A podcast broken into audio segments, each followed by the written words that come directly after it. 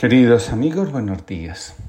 Comparto con ustedes la reflexión del día de hoy titulada El síndrome de enfermedad. Muchas familias gastan una suma importante de su presupuesto familiar en tratar de curar a un hijo pequeño enfermo.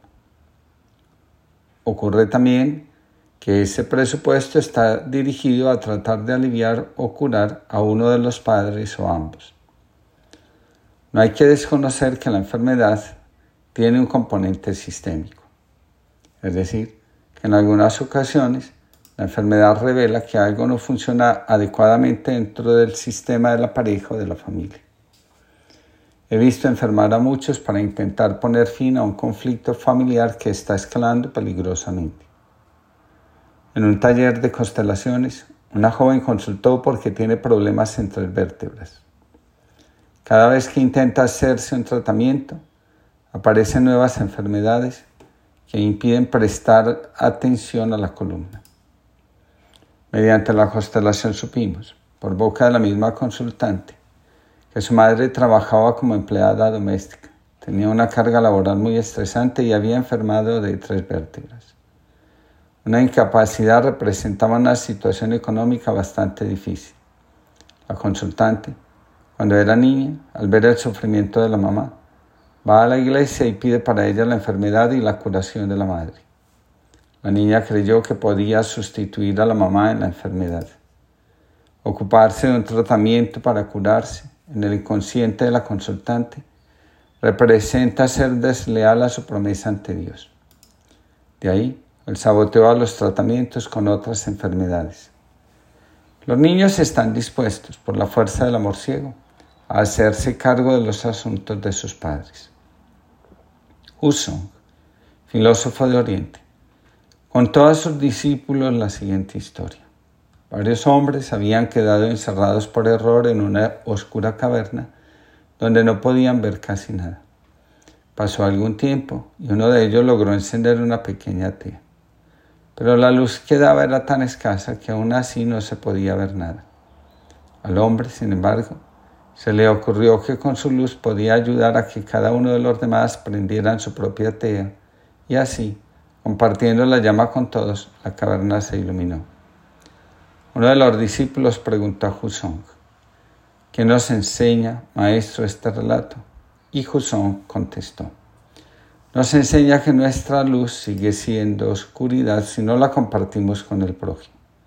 Y también nos dice que el compartir nuestra luz no la desvanece, sino que por el contrario la hace crecer.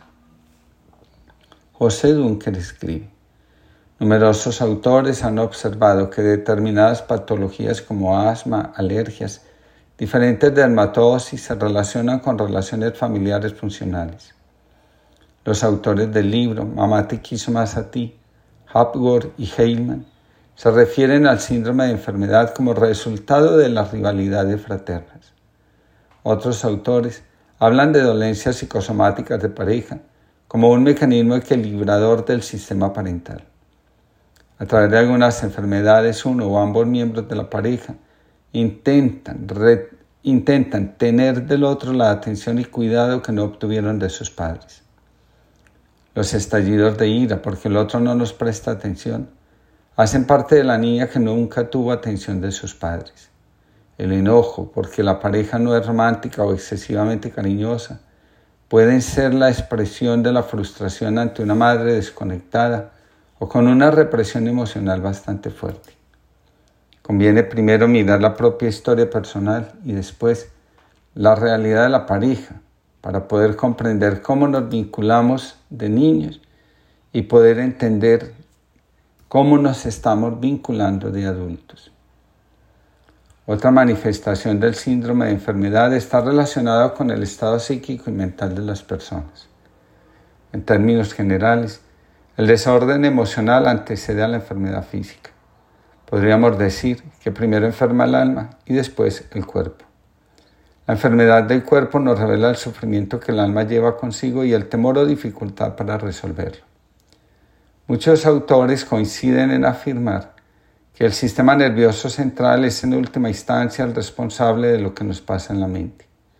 La enfermedad psíquica tiene su origen en el desorden emocional que a veces consentimos en el corazón. Es difícil creer que una persona con un fuerte resentimiento en su corazón conserve la salud mental, psíquica, espiritual y física durante mucho tiempo. Tarde o temprano, aquello que no solucionamos en el corazón termina convirtiéndose en algún tipo de enfermedad. Hoy se ha ido acumulando suficiente información para poder afirmar que el origen de las enfermedades psicológicas tiene su origen en la forma como nos vinculamos con los padres y con el sistema familiar de origen. Donde hay problemas de vínculo, hay mayor predisposición a la depresión, a la ansiedad, a los trastornos de angustia y de pánico, a las adicciones, a los trastornos de identidad y a la promiscuidad sexual.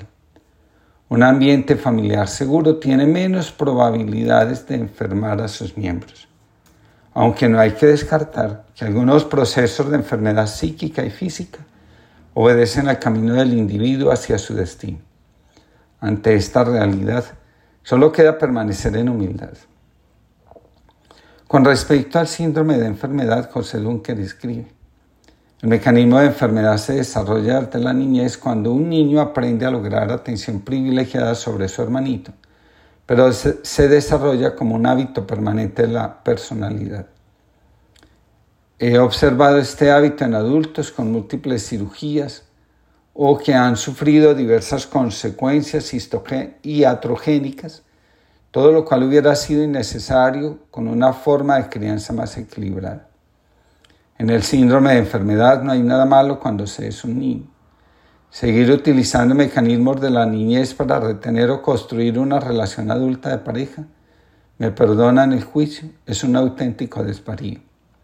Esa es una buena señal para entender que no estamos preparados para vivir en pareja y asumir una paternidad responsable y consciente.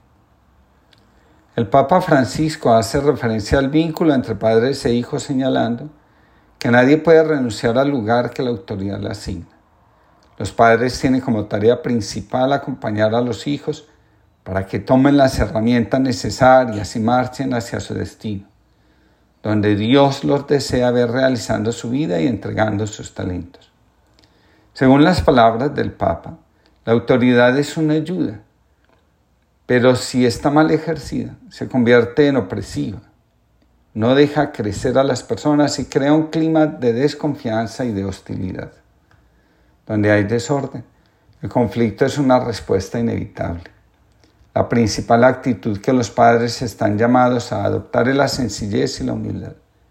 Cuando los padres se desvalorizan, se irrespetan, ejercen su misión sin la madurez suficiente, no pueden esperar que los hijos lleguen a buen puerto. Un arco sin fuerza difícilmente lanzará lejos la flecha cuando la dispara. Con respecto al vínculo entre hermanos, el Papa señala, entre los hermanos, de ninguna manera, puede admitirse que unos dominen sobre otros o los mire desde arriba y con desprecio. Hace poco escuché a una persona decir, en mi casa mi padre tuvieron una docena de miserables hijos. De nuevo, dice el Papa, los dones y talentos que cada uno ha recibido es para el servicio del Señor y no para gloriarse a uno mismo o humillar a sus hermanos y deshonrar a sus padres. El hijo que menosprecia a sus hermanos en lugar de ser conducido a la fe es alejado de ella. Es muy difícil amar a Dios con un corazón lleno de odio. El Evangelio nos recuerda, si al presentar la ofrenda en el altar te acuerdas que tienes algo contra tu hermano, ve y reconcíliate con él. Señor, los caminos de la vida están llenos de sorpresas y más si vamos por la periferia siguiendo tus huellas. Pues aunque tratemos de ocultarlos antes o después, se hacen presentes quienes están condenados por nuestras leyes y costumbres a ser invisibles. Danos tus ojos, tu corazón, tus entrañas, tu empatía y compasión más viva. Y líbranos de pedirles y exigirles lo que, lo que no les dignifica que cumplan nuestras leyes estrictamente. Ayúdanos, Señor, a seguir tus pasos, a dejarnos sanar para sanar a los hermanos. Y si brota el agradecimiento, que sea desde lo más hondo, libre, sincero, espontáneo, como el del leproso samaritano, Florentino Ulibardi. que tengamos todos una linda jornada y que en lugar de enfermar para detener los procesos enfermos de nuestro sistema familiar, decidamos amar y reconciliarnos, que es un camino que nos conduce más lejos y nos llena de plenitud.